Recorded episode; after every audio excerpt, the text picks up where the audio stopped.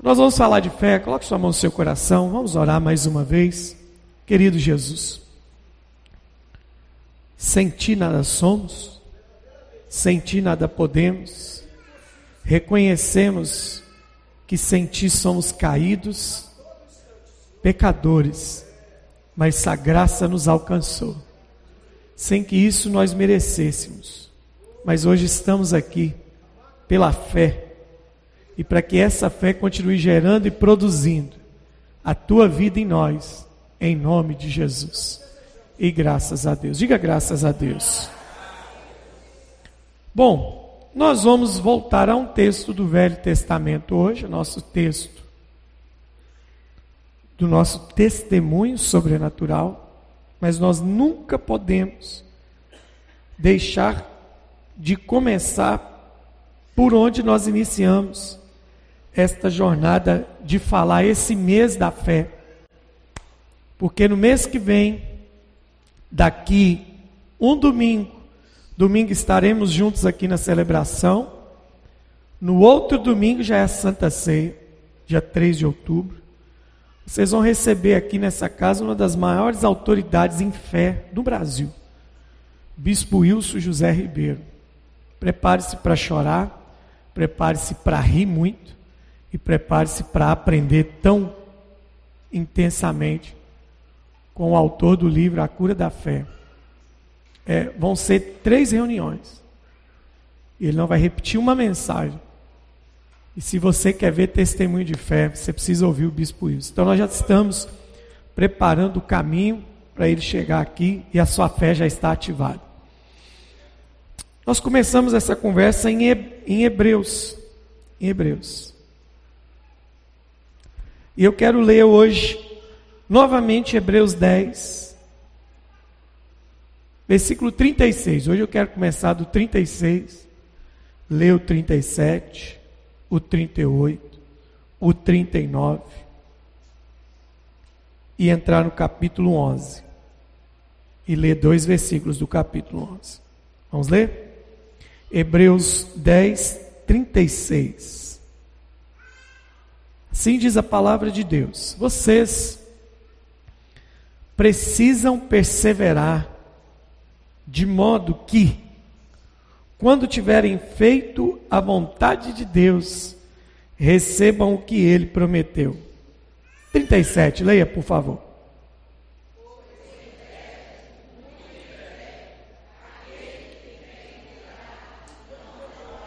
Quantos ainda continuam crendo nisso? Versículo 38, o mais famoso de todos. Mas o justo viverá pela fé. E se retroceder, não me agradarei dele. Bem alto, bem forte o 39, todos juntos. Vai.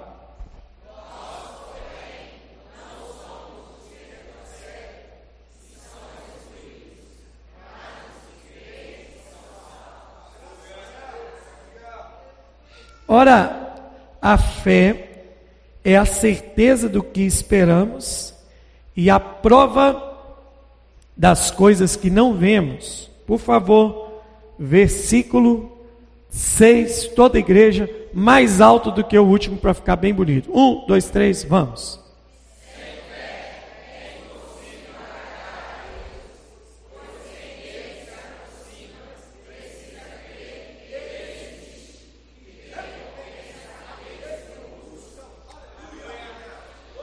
Bom, vocês leram o texto do escritor de Hebreus, né, a carta de Hebreus, e vamos lembrar aqui de algumas coisas que nós que nós é, falamos e às vezes acabamos esquecendo.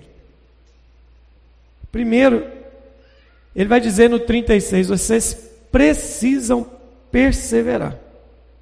Vocês precisam perseverar. Né? Diga comigo, eu preciso perseverar.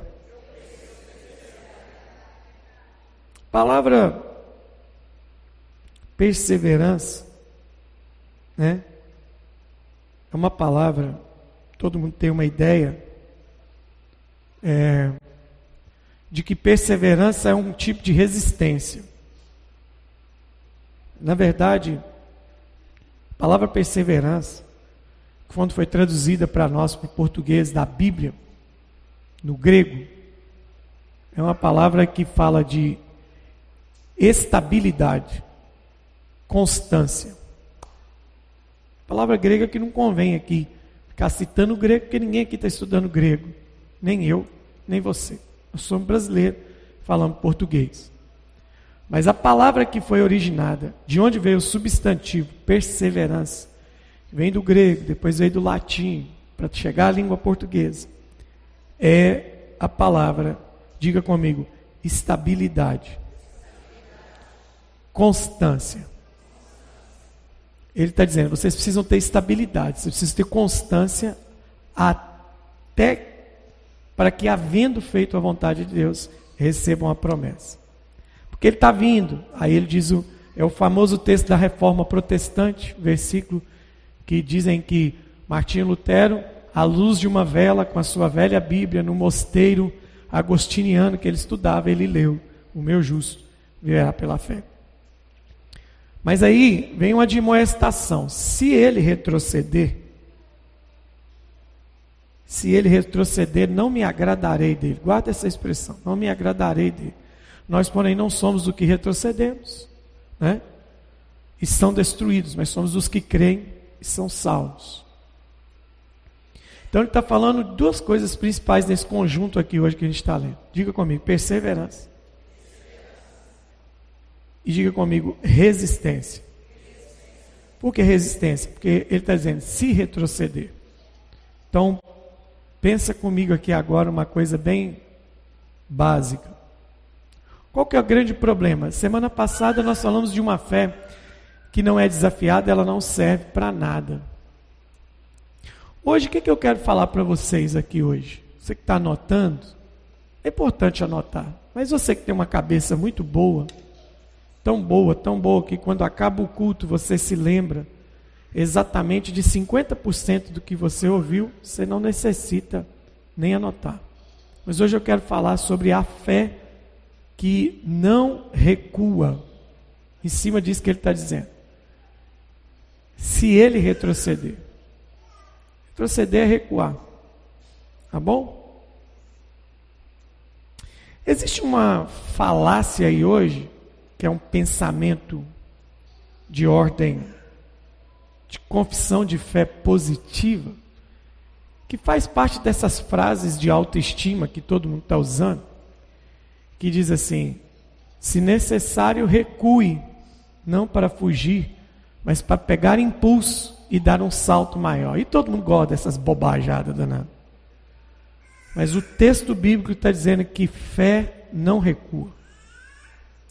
O texto bíblico está dizendo que a fé não retrocede. O texto bíblico está dizendo que a fé não se acovarda. Antes de eu entrar lá no texto que você vai ler, se a gente só lesse o texto do Velho Testamento aqui hoje, tudo isso que eu estou te falando já está explicado. Mas você tem que ter gravado na sua mente o que, que é fé. Em Hebreus eu entrei propositalmente em Hebreu 11.1 que vai dar o conceito de fé. Vamos aprender, antes de falarmos dessa fé que não recua, por que, que ela não recua? Diga comigo, Ora, a fé é. Então, a fé não será, a fé não foi, a fé é. Eu estou preparando algumas coisas para o mês de novembro, quando o assunto fé vai voltar muito forte para nós aqui de novo. Sobre tipo. Aí nós vamos entrar em algumas coisas mais complicadas um pouco, mais refinadas sobre o tempo que a fé age, a intervenção da fé. Então, por isso, nós estamos preparando os conceitos básicos aqui. Fé é o instrumento pelo qual você é salvo. Ora, pela graça sois salvos por meio da fé. Isso não vem de vós. O que, que não vem de vós? A graça. É presente que eu recebi. Então, fé é. A fé é, é agora. Segunda coisa, a certeza. A palavra certeza do grego é fundamento. Fundamento. Então, fé é fundamento. Toda casa, a sua casa, a minha casa, esse prédio, começa-se a ser construído por onde? É pela parede? É pelo telhado? Não. É, é fundamento. E fundamento é aquilo que sustenta. E por causa de teologia errada, e por causa de interpretação de texto errado, um monte de mentira foi inventado para nós e nós colocamos no prato e fomos comendo essas coisas. Fé é fundamento. E fundamento é instrumento, é, é, é um substantivo que foi dado para um, uma coisa de sustentação. Então, o que, que sustenta a vida cristã? A fé. Então, agora você entende que o cara lá em cima está dizendo assim que não pode recuar. Se eu tirar o fundamento disso tudo aqui, o que, que acontece? Onde desaba a sua vida cristã? O dia que a sua fé retroceder. A minha fé não pode retroceder. A sua fé não pode retroceder. Agora, vamos caminhar mais um pouco. Então, fé é, eu estou falando do tempo da fé. Agora, qual que é o conceito da fé? Duas coisas básicas para hoje. Vamos ficar só em duas. Diga comigo, a fé é fundamento. A fé é o quê? Fundamento, é base. Se a sua base não for boa, construção cai. Quem faz arte marcial aqui, qualquer tipo de arte marcial, primeiro fundamento que trabalha em todo nível de arte marcial é base. O karatê, o taekwondo, a capoeira, o jiu-jitsu, o judô. Você tem que ter boa base. Se você não tiver boa base, você vai ser abatido pelo seu oponente. Então entendeu porque que muitas vezes na sua vida você, você ficou aí, esse crente goiaba, que você não entendia, é porque a sua fé estava com alguma coisa errada. Seu fundamento estava errado. Se pegar uma caixa dessa, eu aguento, eu aguento pegar uma caixa dessa de som aqui, eu aguento pegar.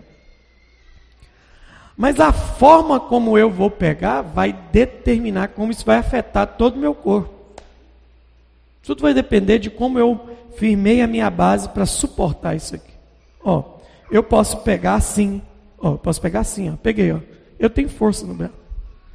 Eu posso pegar assim. Eu posso pegar assim. Todos esses dois jeitos que eu estou pegando aqui, eu estou lascando com a minha coluna. Mas se eu preparo, e ficou pesado. Agora, se eu me preparar e fizer isso aqui, ó, muito mais leve, porque eu preparei a minha base. Agora preste atenção. Essa caixa aqui também eu aguento pegar ela. Mas eu já não posso pegar ela de qualquer jeito, porque eu sei que ela é muito mais pesada do que essa. Então, para pegar isso aqui, eu preciso me preparar melhor. Eu não posso chegar e fazer igual eu fiz com essa aqui. O Fagner acabou de falar aqui para nós que a vida é como uma, um videogame, tem fases. E a notícia para nós é o seguinte: a ruim é que nós não zeramos o jogo. Estamos longe de zerar. Mas a boa é que quem fez o jogo da vida hoje está no controle da nossa vida. Só que as fases vão ficando difíceis. Eu tinha um, quando eu jogava videogame lá atrás, essas coisas novas que os meninos jogam hoje eu não tive, mas eu tive o mais top que eu tive foi um Super Nintendo. Tinha um jogo que eu fiquei um mês, dois meses para passar de fase, eu não aprendia. Sabia passar aquele negócio. Aí eu comecei a fazer observação. Se a sua base de informação e de vida e de fé for ruim, você pode ter que carregar. Vai chegar um momento, você fala assim: não, você fez igual a mim, peguei de qualquer jeito. Estou levando, mas está te prejudicando. Na hora que você chegar em coisas mais sérias, vai te arrebentar, porque a sua base, o seu fundamento foi mal feito. Um bom pedreiro, quando vai construir, ele pergunta assim: o que vocês vão construir aqui? Ah, eu quero construir uma casa térrea. Eu então nós podemos usar um ferro três oitavos. Vou fazer uma amarração simples, é só parede e telhado? Sim. Mas se você fala assim, o meu pensamento é fazer três andares, aí ele vai dizer para você assim, você vai gastar mais, você vai ter que investir mais e a obra vai demorar. Porque nós vamos precisar colocar ferro maior, nós vamos precisar aumentar os pilares, nós precisamos fazer uma boa base para aguentar isso aqui. E aí hoje, por que, que tem um bando de cristãos sucumbindo? Porque eles querem construir um prédio de vida em cima de uma casa que só aguenta um andar. A fé, a base de fé está errada. Né? As bases da nossa fé estão. Então, fé é fundamento, é para aguentar. O meu justo vive pela fé. E ele não pode retroceder. Se ele retroceder, eu não tenho prazer nele. Segunda coisa para te ensinar então, você aprendeu que fé é fundamento. Primeiro, fé é e ela é um fundamento. A segunda coisa básica do versículo 6. Porque sem fé é impossível agradar a Deus. Então a fé é um instrumento de relacionamento. E em toda a Bíblia, de Gênesis a Apocalipse, o único argumento que você vai encontrar de algo que agrada a Deus são duas coisas: fé e louvores. Louvores como oferta agradável a Ele. Mas até isso precisa ser feito por meio da fé. Sem fé, é impossível agradar a Deus. E o que é agradar? O que é relacionamento? Todo mundo com quem você se relaciona, família, íntimo, longe, perto, não, são duas questões básicas. Ou essa pessoa te agrada, ou essa pessoa te desagrada. Independente do seu nível de relacionamento, você que está aqui é casado, casado. O nível mais íntimo de um relacionamento, o nível mais profundo entre duas pessoas é o casamento. Quem é casado no dia que o seu cônjuge te desagrada, tudo que você quer é não ficar perto dele até aquele desagrado passar. Pensa nisso no relacionamento com Deus. Deus está dizendo: se o, como é que eu desagrado a Deus? Retrocedendo na fé. Retrocedendo na fé. Eu desagrado a Deus retrocedendo na fé. Lembra das palavras de Jesus, quando ele vai falar do tempo apocalíptico? Me parece que ele começa a citar isso em Mateus 21, alguma coisa ali para frente. Ele vai dizer assim: naquele tempo vai haver isso, isso e aquilo, o céu vai tremer, vão haver sinais no céu, vai haver um monte de coisa. E ele diz assim no final: quando vier o filho do homem, porventura, encontrará fé na terra? Então Jesus disse que as pessoas seriam atemorizadas pelo que estava acontecendo e a sua fé iria desaparecer. Então, para mim finalizar esse entendimento, para você visualizar tudo isso que eu estou falando num exemplo bíblico, guarda isso de todo o seu coração. Diga: fé é fundamento, Fé é relacionamento. Agora, para fechar tudo isso, como é que vem a fé? Como é que nasce a fé? Como é que brota a fé? Como é que aparece a fé em nossa vida? A fé, ela vem pelo pelo quê? E o ouvir o quê? Então, a partir do momento que a palavra de Deus se desconectou dos seus ouvidos, você está na estrada do abismo da fé. Ela vai morrer. Ela vai morrer. Precisa estar conectado com a palavra. O tempo todo. Qual a diferença de pessoas que permanecem na fé para pessoas que retrocederam na fé? o nível de envolvimento com a palavra de Deus.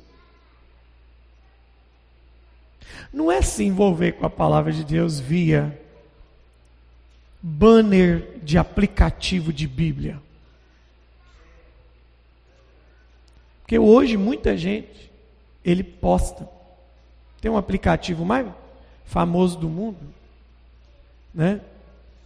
todo mundo tem, eu inclusive tenho ele aqui, ó, que é uma Bíblia que uma igreja fez, fantástica, isso abençoou o mundo inteiro, chama Whole Bible.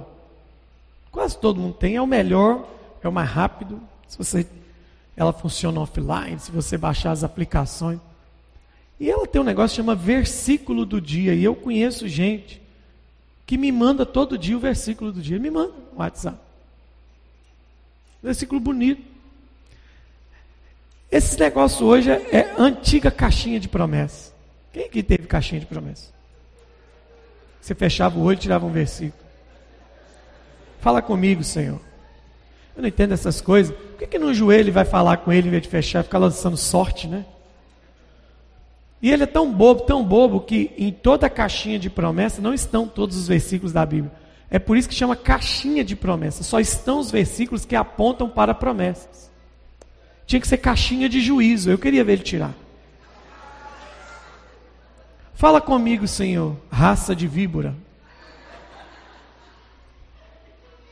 Fala comigo, Senhor, endireitai os vossos caminhos tortuosos, ó geração depravada e perversa. Não tem, você não vai encontrar isso lá. Né? Ele fala, fala comigo. Aí, hoje, não tem mais caixinha de promessa, mas tem aplicativo da Bíblia. E a pessoa acha que se relaciona com a Bíblia daquela forma. Seria tão maravilhoso, tão delicioso, tão grandioso, tão glorioso, tão nobre, se cada um de nós tivesse um caso de amor interminável com a palavra de Deus. Eu estava pregando ontem lá em Vitória pela manhã e, e, e, e passei um aperto, que era um auditório de 200 mais ou menos pastores. Pregar para pastor, eu vou falar de Daniel aqui hoje. A gente lembra do Daniel na cova dos leões. Pregar para pastor é o leão na cova dos Daniéis. Terrível. Aí eu preguei e ministrei, e um pastor me perguntou assim: Dudu, qual Bíblia que você usa? De onde você tira essas coisas? Eu disse para ele assim: Isso sai porque ela me ama porque eu a amo e passo tempo com ela. Eu preciso passar, eu preciso ter um caso de amor com a palavra de Deus e parar de ser enganado pelas idiotices gospels da vida. Fé é relacionamento com a palavra. Você pode repetir isso para você mesmo? Fé é relacionamento com a palavra. Eu estava vendo, alguém me mandou um vídeo, aconteceu uma grande conferência no Brasil agora, é, que eu considero a maior conferência coach gospel do Brasil. Aconteceu agora. E um irmão me mandou um link e falou assim: Pastor, escuta isso. Que coisa poderosa. Quantos minutos de vídeo? Três minutos. Vai, tá, por causa de você eu vou ter paciência de assistir isso. Ele me mandou. Três minutos. 15 minutos torturantes. E ele mandou, e aí, pastor, ouviu? Ouvi. Foi impactado. Não. Eu nunca vi alguém em três minutos falar tanta coisa que não está na Bíblia. Tanta coisa para a alma do homem, tanta coisa para o humanismo, tanta coisa que satisfaz. Irmãos, quando nós nos encontramos com a palavra, duas coisas eu tenho que sentir que eu sou o pior dos pecadores. E a segunda é que eu sou agraciado por um Deus justificador e santo. Mas nós não relacionamos com a palavra. E por não nos relacionarmos, a nossa fé está esmurecida. Por isso que acontece qualquer coisa, as pessoas estão o quê? Vocês acabaram de cantar. Não seremos abalados. Só será uma verdade isso se você estiver arraigado, enraizado, preso e extremamente apaixonado pela santa e gloriosa palavra de Deus. Então, fé é isso, diga comigo: fé é fundamento e fé é relacionamento. No texto que lemos, quando o texto diz que o meu justo viverá pela fé, viverá. Viver é literalmente estilo de vida. Como é que eu provo que estou vivendo? Quando minha vida está em movimento. Então, esse viver pela fé é contínuo, não é? Por exemplo, na hora da oferta que o Fagner falou assim: Olha, hoje pela manhã o Senhor liberou a provisão por causa de uma atitude de fé. A pergunta que eu faço a ele e todos, e todos vocês aqui: qual será a atitude de fé de amanhã? Porque a de hoje já foi. A de hoje não vai te mover amanhã. Viver pela fé é um ato contínuo, não é só questão de entrega, questão de pensamento, de atitude de vida. Você vai precisar de uma atitude de fé para amanhã. Alguma coisa vai te encontrar amanhã que vai confrontar a sua fé. Então é um estilo de vida. Muita gente fala de fé, muitos crentes falam de fé, mas na primeira adversidade eles mudam sua postura, eles mudam sua intensidade, eles mudam é, é, o ritmo, eles mudam o foco. Viver pela fé continuar mesmo de, diante de qualquer adversidade. Quem aqui já foi trabalhar passando mal? Levanta a mão. Por que, que você foi trabalhar passando mal?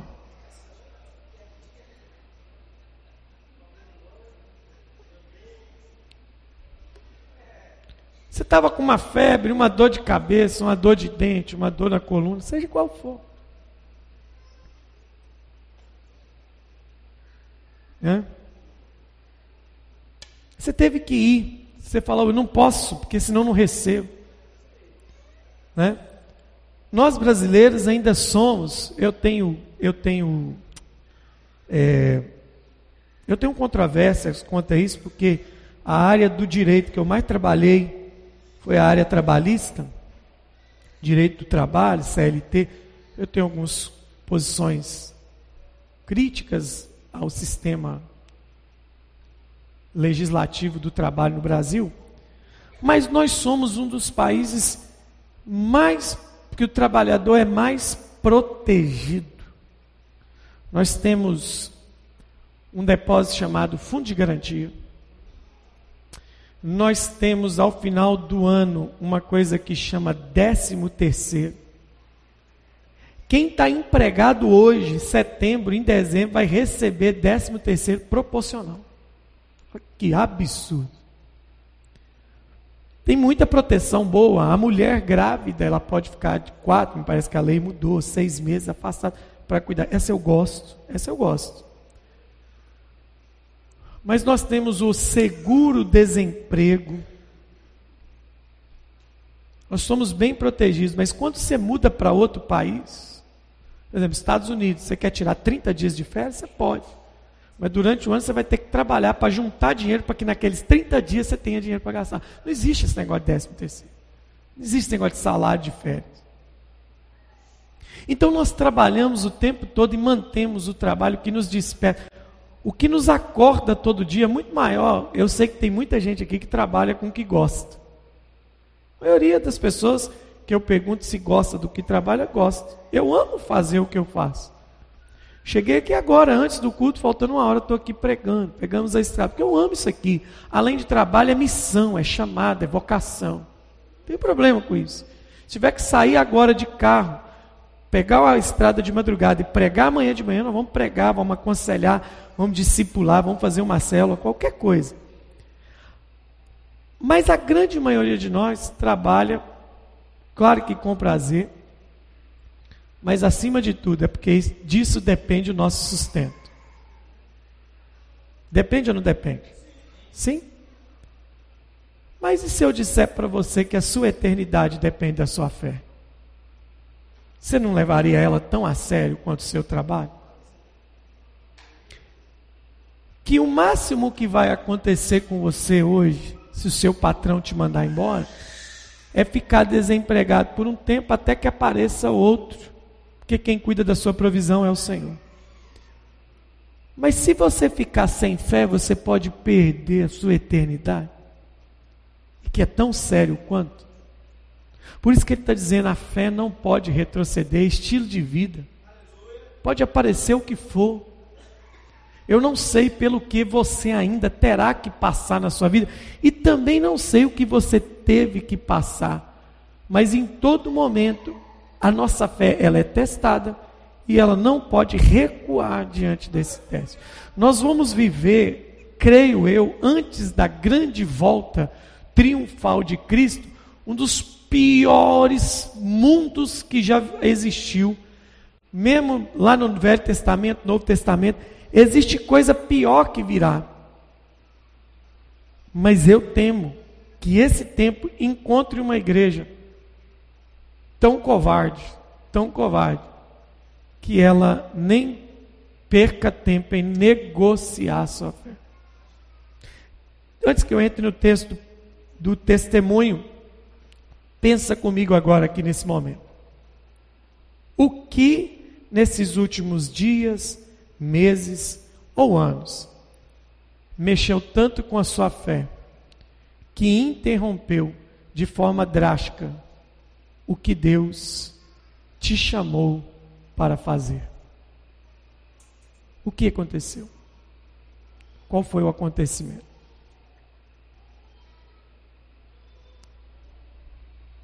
O que, que aconteceu? Meu pai está aqui. Alguns anos atrás, ele perdeu a mãe dele. E era um culto de Santa Ceia. E a vovó estava em Araxá. Daqui em Araxá são 650 quilômetros, mais ou menos. Vai até Belo Horizonte. Belo Horizonte você ganha a 262, seguindo Triângulo Mineiro. Estava lá em casa, aquela época que a gente, que era importante ter telefone fixo, né? A gente tinha telefone fixo. Aí me ligaram para dar notícia para ele. Nós estávamos saindo para o culto. Ele recebe a notícia que a mãe dele morreu. Ele saiu um pouco para lá.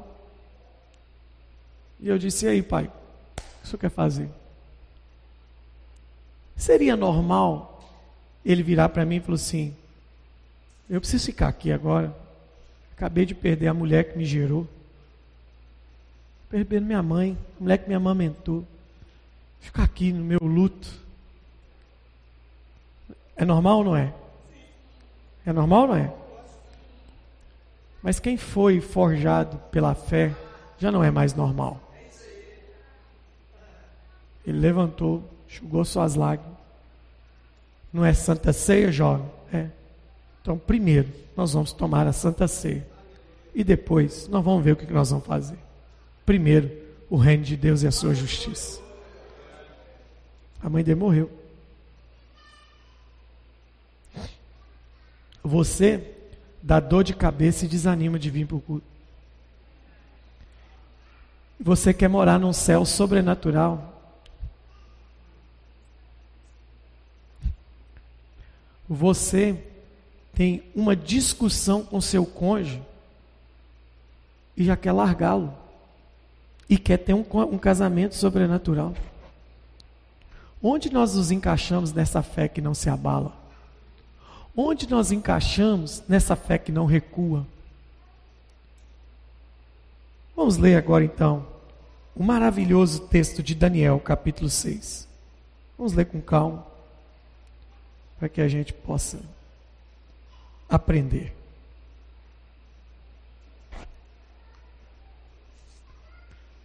Daniel capítulo 6, deve estar aqui atrás de mim já, verso 1. Dario achou por bem nomear 120 sátrapas para governarem todo o reino. Palavrinha esquisita, né? Sátrapa. Mas sátrapa é uma versão é, modificada para falar de um governador, de um tipo de político que está numa posição de destaque. E sobre esses 120 colocou três supervisores, um dos quais era Daniel. Os sátrapas tinham que prestar contas a eles para que o rei não sofresse nenhuma perda. Ora, Daniel se destacou tanto sobre os supervisores e os sátrapas por suas grandes qualidades que o rei planejava colocá-lo à frente do governo e todo o império. Você só vai ver duas vezes acontecendo isso com alguém na Bíblia. Primeiro foi Josué, José. E agora nós estamos vendo Daniel. Daniel ia assumir o governo do maior império da história naquele momento, do mundo naquele momento. Diante disso, os supervisores e os sátrapas procuravam motivos para acusar Daniel em sua administração governamental. Mas nada conseguiram, não puderam. Ah, eu gosto disso aqui demais. Não puderam achar nele falta alguma, pois ele era fiel. E não era desonesto e nem negligente. Finalmente, esses homens disseram: jamais encontraremos algum motivo para acusar este Daniel, a menos que seja algo relacionado com a lei do Deus dele. E assim, os supervisores e os sátrapas, de comum acordo, foram falar com o rei. O rei Dario, ó rei Dario, vive para sempre. Todos os supervisores reais, os prefeitos, os sátrapas e os conselheiros e os governadores concordaram que o rei deve emitir um decreto ordenando que todo aquele que orar a qualquer Deus ou qualquer homem nos próximos 30 dias, exceto a ti, ó rei, seja atirado na cova dos leões. Agora o rei emite o decreto e assina-o para que não seja alterado, conforme a lei dos medos e persas, que não pode ser recuado. E o rei Dario assinou o decreto. Todo rei tem ego grande, inflado. Os caras trouxeram um projeto de lei para ele, ele gostou. Você está vendo que governante sem ter o que fazer já existe há muito tempo? Inventando leis. Eles não têm nada para fazer. Não está aparecendo no Brasil? O STF reuniu aqui. Eles sentem e falam assim: vamos fazer uma bobagem? Eu estou afim de fazer uma bobagem hoje. Então esse negócio é antigo. Esse negócio é antigo, não é de hoje. E o rei assinou. Só que eles falaram que era todo mundo, não era todo mundo. Olha o 10. Quando Daniel soube o decreto, que o decreto tinha sido publicado, presta atenção. Daniel pega o decreto e lê. Daniel ficou assim, Daniel, soltou isso aqui, deixa eu ver. Daniel, vocês estão de brincadeira? Vocês estão de sacanagem? Vocês me consultaram, eu sou um dos três, ninguém me perguntou. Ele podia ter criado um escarcel, ele podia ter entrado com mandato de segurança, ele podia ter entrado com uma intervenção. Mas olha o que Daniel faz. Daniel soube que o decreto tinha sido publicado e foi para casa, no seu quarto, no andar de cima, onde as janelas davam para Jerusalém, e ali fez o que costumava fazer. Três vezes por dia ele se ajoelhava e orava, agradecendo ao seu Deus. Então aqueles homens foram investigar e encontraram Daniel orando, pedindo a ajuda de Deus. Naquele tempo não tinha celular, não tinha como fazer uma foto. Então os caras foram lá.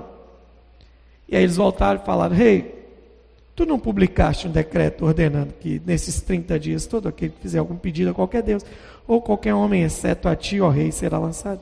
O rei respondeu: O decreto está em vigor, conforme a lei dos médios persas, não pode ser revogado. Então disseram ao rei: Daniel, um dos exilados de Judá, está vendo como é que trata o cara? Daniel não era só um exilado, Daniel era um governante.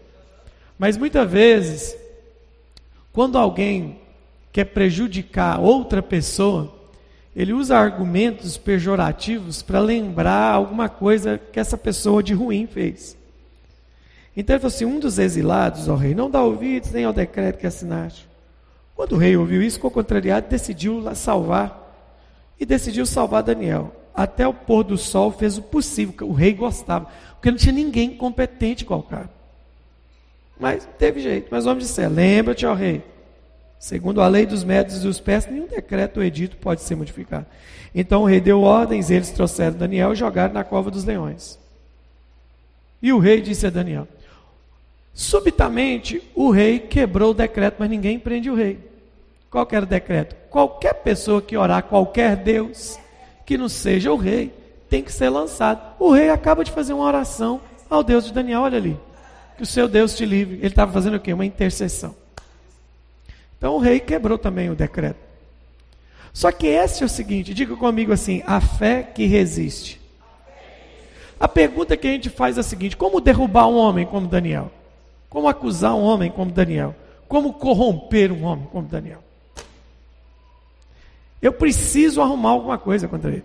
Irmãos, eu, eu desejo que eu e você cheguemos nesse nível de Daniel, que todo mundo procure alguma coisa contra a gente e não ache nada. Pode vir o que for. Não estou falando de passado. Passado o Senhor já resolveu. Falando do que nós estamos fazendo agora. O diabo não desiste de, de caçar, de desejar a queda. Então ele fez com que aqueles homens entendessem o que, gente? Ele fez com que aqueles homens entendessem que o segredo do sucesso de Daniel não era aqui. Era no relacionamento que ele tinha com Deus. O segredo é o relacionamento. Então, eles não criam um decreto para interferir na governabilidade de Daniel. Eles não criam um decreto para pegar Daniel em corrupção, porque eles já tinham tentado. Eles tentaram de tudo. Não é? Eles tentaram de tudo.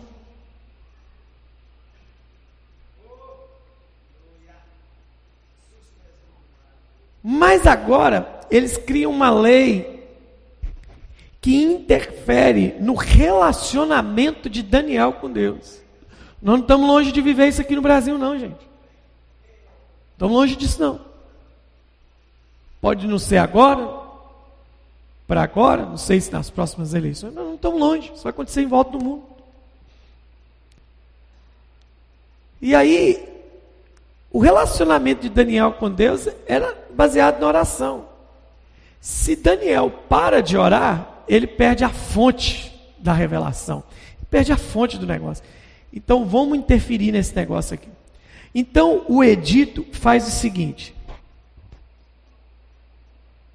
se ele não orasse, se Daniel não orasse, então Daniel lê e ele entende o que? Se eu não orar, se eu não orar, eu vou morrer. Se eu orar, eu vou morrer. Então eu prefiro morrer orando do que morrer não orando. Como assim, pastor? Ele não ia morrer se não orasse. Ele ia matar o relacionamento dele com Deus. Quem aqui já teve um amigo, uma pessoa muito sua amiga, muito sua amiga, e de repente o tempo passou e você percebeu que você já não é tão amigo dessa pessoa como era antes? Quem já aconteceu isso com você?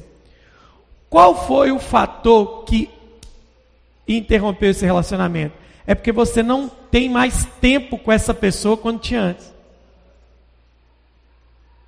Você não tem mais tempo. Então, como relacionamentos são interrompidos? Quando você não dedica ao relacionamento. Por exemplo, tem marido e mulher que são dois estranhos dentro de casa. Quase que eles falam um pouco, outro, você aqui. Tem marido e mulher que são tão estranhos um ao outro, um ao outro, que eles devem acordar de noite assustados. O que, que é esse aqui do meu lado? Relacionamento precisa de tempo. E Daniel sabe que se eu não me relacionar, meu relacionamento com ele vai morrer. E aqui que está o teste da fé. Daniel pega o edito e faz o quê? Vamos voltar lá? Versículo 10. Quando Daniel soube, diga quando Daniel soube. Vamos mais forte? 10, 10, está aqui atrás. O que, que ele fez? O que, que ele fez? Ficou tranquilo para ele, ele falou assim: não, beleza, 30 dias, o que, que são 30 dias? Ah, eu sou um cara que tem um depósito de oração. Eu sou um cara que, que resistia à Babilônia. Olha o meu currículo profético. Ele podia ter falado isso. Senhor, o senhor está entendendo aí, Senhor? Irmão, você entende uma coisa? Esse cara, esse camarada aqui, ó, aquele nominho ali embaixo, Daniel, Deus é o meu juiz. É o cara mais complexo da ortodoxia judaica. O livro dele, nego quebra cabeça até hoje, porque o que João viu em Apocalipse, ele viu muito antes de João. Daniel viu o giro do mundo político, econômico, espiritual, sacerdotal, ministerial. Ele viu tudo isso. E eu te pergunto: como é que Deus pode contar com o homem para entrar na história do tempo, se ele tiver um relacionamento afinco com ele? Então, Daniel nem sabe que vai receber as maiores visões apocalípticas do, do, Primeiro Testamento. Daniel é considerado o apocalipse do Primeiro Testamento. Agora, ele nem sabe que vai receber isso. Ele está vivendo com Deus na Babilônia. Só que Deus escolhe esse homem. Lá na frente, Deus vai falar com ele assim: Daniel, homem muito amado. Agora, por que, que esse cara é muito amado? Porque ele tem uma disposição em não recuar. E essa é a questão. Ele não dá carteirada, ele não usa currículo, ele não faz nada, que são 30 dias. 30 dias sem orar. Eu não preciso me expor. Os crentes de hoje, tudo teriam parado, porque se parou com pandemia, com decreto legal, ia parar também.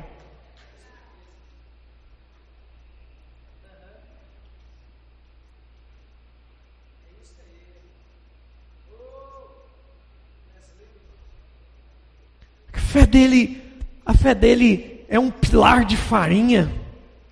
A fé dele é uma coluna de areia, não resiste a nada. A mínima pressão. Tem gente que está brincando, que está dizendo para mim, tem gente já planejando isso. Olha, pastor, se tal governo, se tal partido ganhar a próxima eleição, eu vou embora do Brasil, eu não fico aqui. Eu falei, eu tô doido para ver o circo pegar fogo. Minha fé nunca foi testada, pô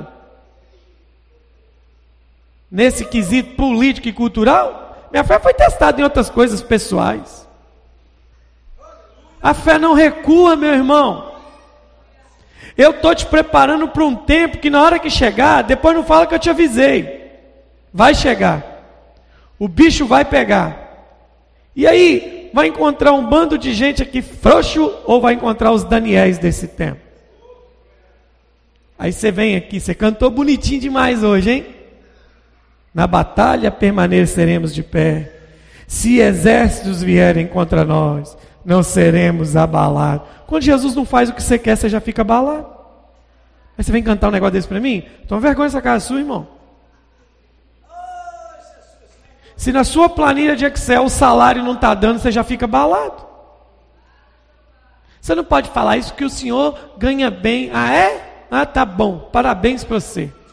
Se eu tivesse 10% da fé que eu tenho para fazer as coisas que eu faço, está melhor. Qualquer coisa abala a gente, irmão. Tem gente que o médico não pode pedir, hemograma completo dele. Ó, oh, preciso que você vá de manhã sem comer nada fazer, ai meu Deus, o que, que o doutor quer? Sangue de Jesus. Seu gastro te pede, o seu gastro te pede endoscopia, você já vai para endoscopia achando que o, o, o, gastroenterologista ele está te pedindo endoscopia porque está achando que tem um câncer no seu intestino. Se você vai tirar uma pinta, é normal tirar uma pinta e mandar para o exame de biópsia. Aí a pessoa fala, meu Deus, por que ele mandou para biópsia? Será que tem um câncer nessa pinta? E se fosse igual, fosse igual eu, nós nos abalamos com qualquer edito, a gente quer dar carteirada.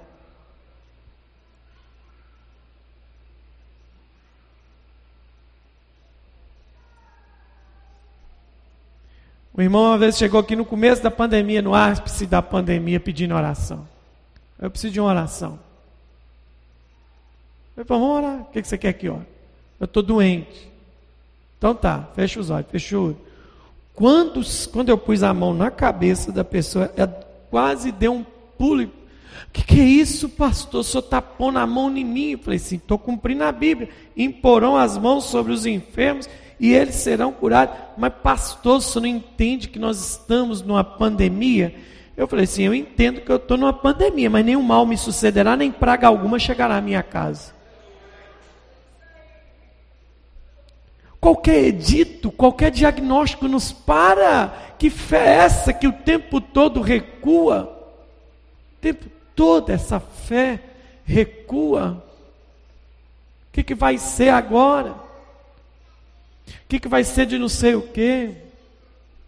O que, que vai ser de mim?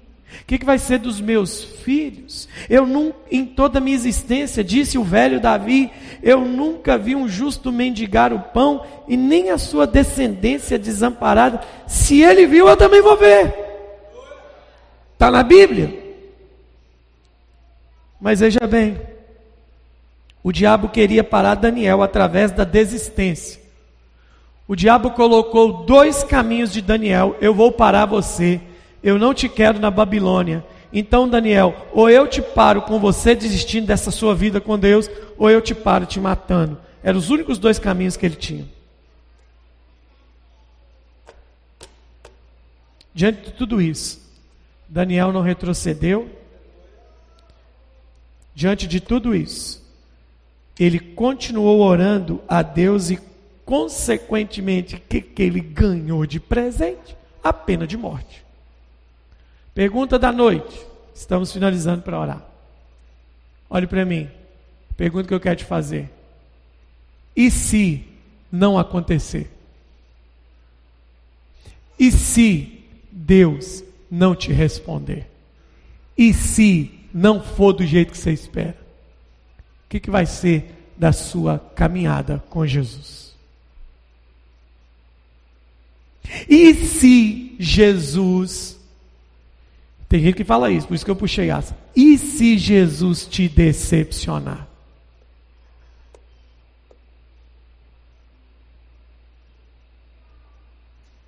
Daniel falou assim: é esse é o edito?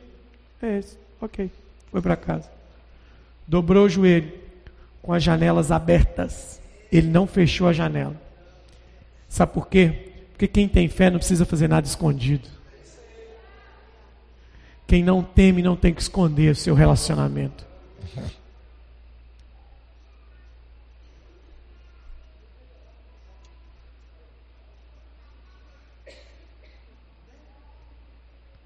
O diabo queria parar Daniel, mas ele preferiu. Quando ele, presta atenção, quando ele leu o edito, vamos lá, sem espiritualizar nada, sem bobagem. Ele leu o edito aqui, ó. Leu? Leu. Beleza. Ele foi para casa fazer o quê? Orar. Ciente de que iria o quê? Morrer. Então ele preferiu morrer diante de Deus do que viver diante dos homens. Se é a fé que não recua. Diga, a fé não recua. Diante do decreto, o texto seu diz aí, ele foi orar e de onde as janelas estavam abertas davam para Jerusalém. Então ele tinha uma, como se fosse uma bússola, ele virava para o lado de Jerusalém, porque ele estava na Babilônia cativo. E qual era o maior sonho de quem estava cativo? Eu quero voltar para Israel. Eu quero voltar para Jerusalém. Ele não volta. Quem volta é outra geração. Ele não volta, mas alguém colheu da oração desse cara. Então, os olhos voltados para Jerusalém, quem tem fé, ele não perde o foco do, do que Deus levantou ele para fazer. Perde não, irmão.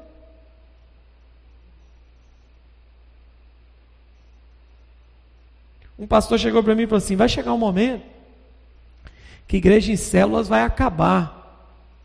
Eu falei para ele: pode acabar, ué. Mas o discipulado de casa em casa, os sinais, os milagres, a igreja apostólica nunca acaba, porque as portas do inferno não prevalecem, não é contra uma visão, é contra a igreja de Jesus.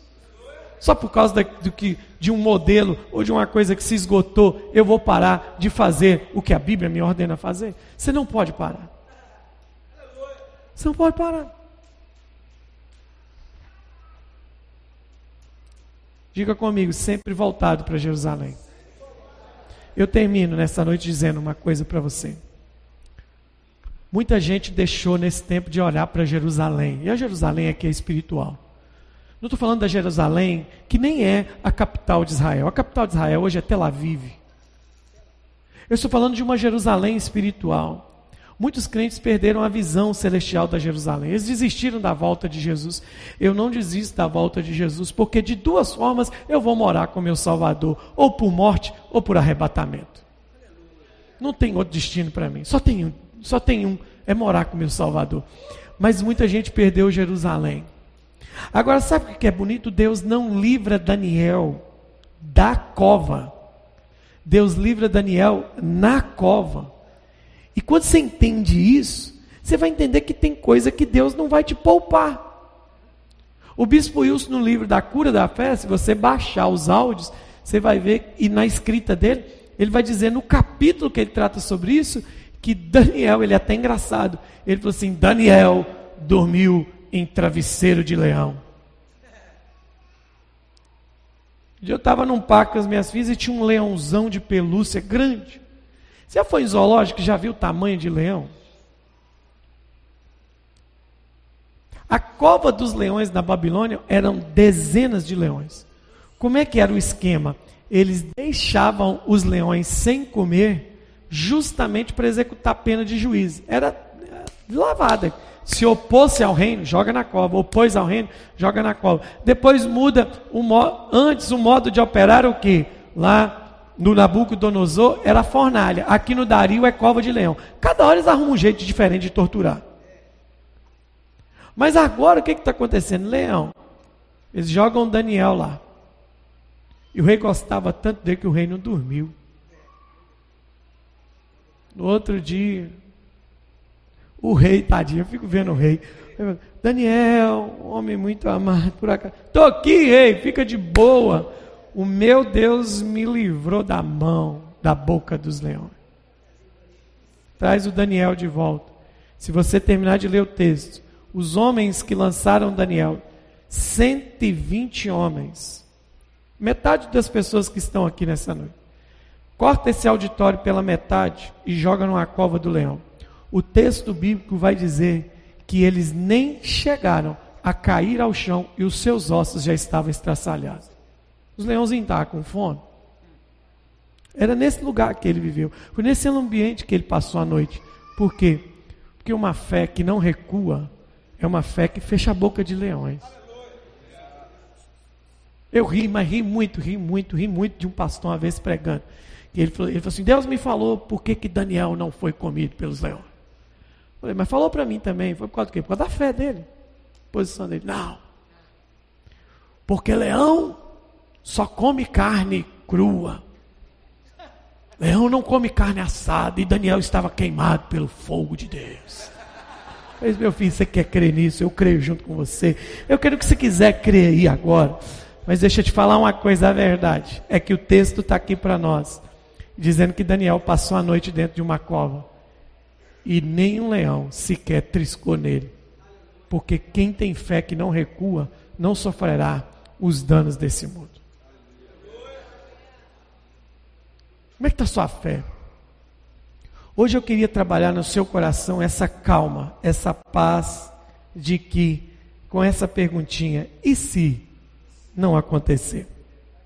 E se um decreto não for mudado? E se Deus não te livrar da, mas te livrar na cova? Se é a fé que não recua. Se é a fé que não recua. Eu não sei se você está recebendo.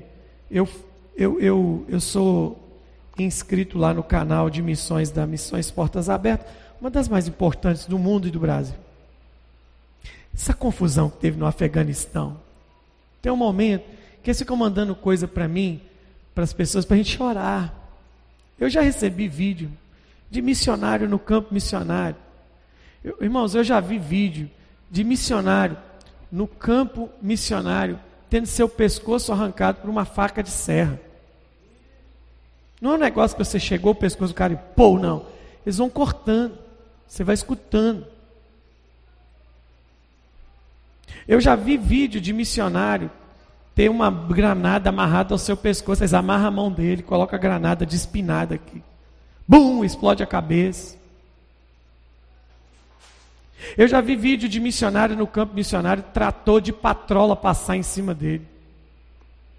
As pessoas veem e choram. Quando eu vejo aquilo, eu vibro, eu choro. Eu falo: essa nação está ferrada. Derramou sangue de profeta na terra, Deus vai requerer o sangue. Sabe como é que o avivamento chegou no Brasil? Quando os primeiros irmãos presbiterianos foram mortos no Rio de Janeiro. Sangue de evangelistas foram derramados. Logo após isso, houve uma onda de avivamento no Brasil. Irmão, aprenda uma coisa: todo avivamento é precedido de perseguição. Sabe por que, não tem avivamento no Brasil? Porque não tem nada de perseguição contra a igreja. Inclusive a igreja hoje ela tem tanto poder político, tanto poder político, que eles têm medo de perseguir ela, mas vai voltar o tempo, porque a fé vai ser testada.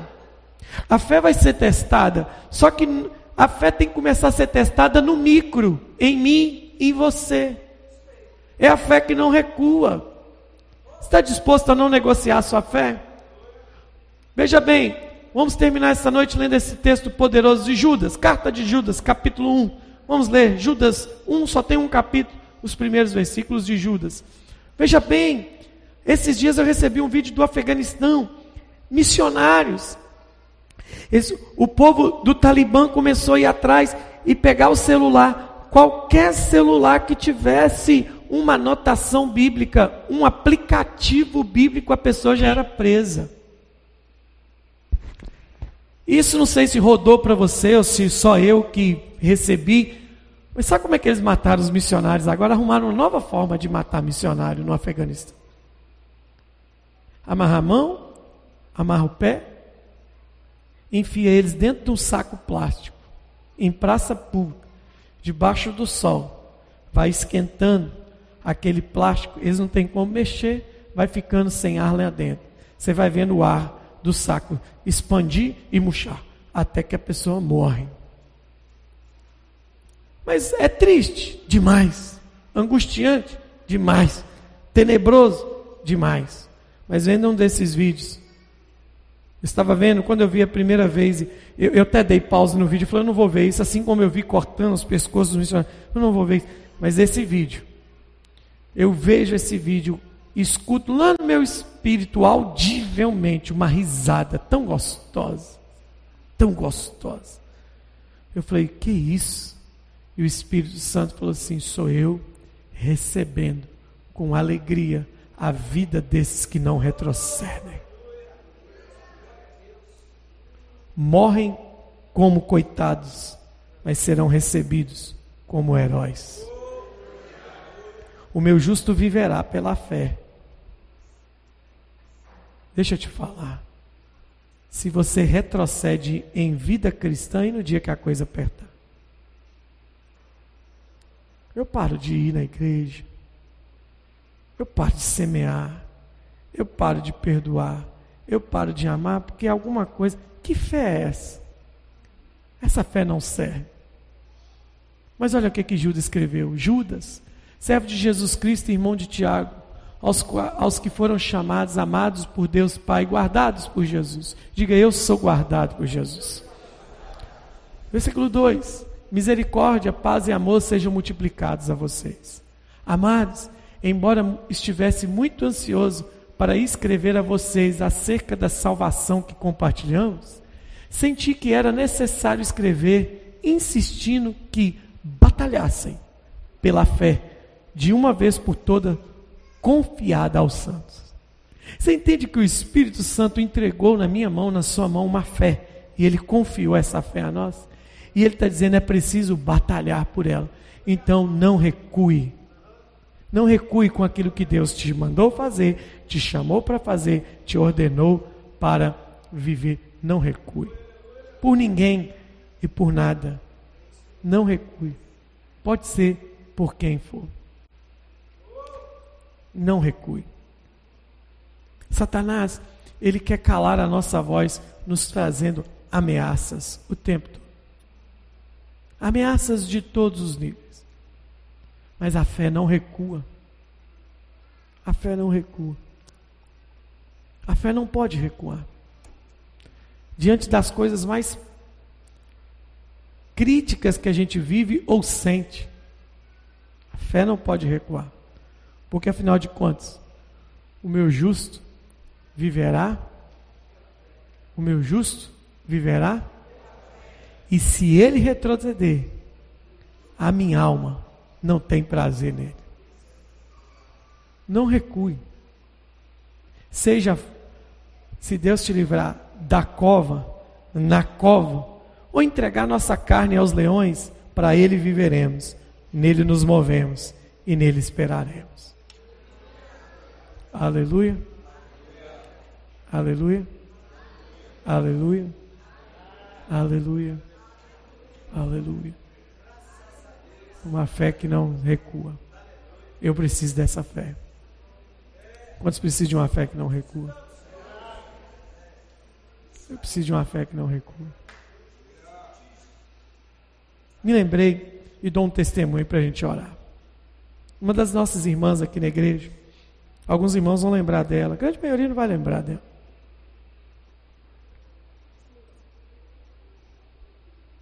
Ela,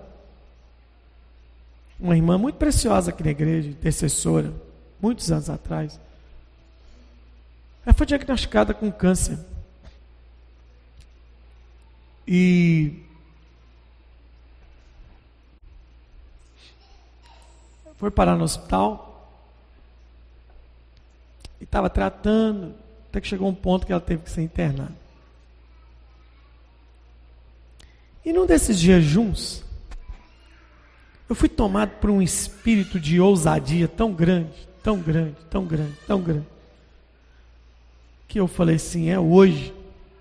Peguei um vidrinho de óleo, peguei uma Bíblia, peguei minha carteirinha de pastor. Pastor pode entrar num horário diferenciado no hospital. Eu falei, vou lá no regional ver Dona Diná. No meu espírito. Saí daqui andando. Eu estava tão ungido naquele dia. Eu saí daqui para lá para o regional orando em línguas. E fui orando e falei, é hoje. É hoje. Pode ser um milagre, é hoje. Cheguei lá, entrei. Ela me viu, estava com o estojinho da ceia. Dei a ceia para ela. Ou melhor, desculpe, errei aqui. Eu não dei a ceia para ela. Falei, dona Diná, Deus me trouxe aqui hoje. Aconteceu um milagre. Ela olhou para mim e riu. Deus vai tirar a senhora desse leito de dor. Deus vai tirar a senhora desse câncer. Olhou para mim e falou assim: Rio, pastor, vamos tomar ceia? falei, vamos. Aí tomamos a ceia. Ela pediu para cantar um hino. Né? Canta aí, pastor, aquele hino. Aquele hino da ceia. Que vocês gostam de cantar. qual hino? Tem tantos hinos da ceia. E ela falou, canta aquele hino. Tocou-me, pastor. Aí eu, na minha mente, falei, já está tudo ligado. Tocou-me. Jesus vai tocar nela. Cantei. O povo que estava no quarto, tinha, ela estava num quarto, tinha uma, duas mulheres com ela, chorou. Uma estava até desviada, reconciliou. Falei, não, tá, o sinal já está aqui, ó, desviada, reconciliando. Aí eu peguei o óleo e fui olhar para ela. Ela olhou para mim e falou assim, pastor, é, só faz uma oração para essas mulheres que estão aqui. O senhor não precisa orar para me ficar curada, não. Falei, como? Falou, pastor, não estou triste com Jesus, não.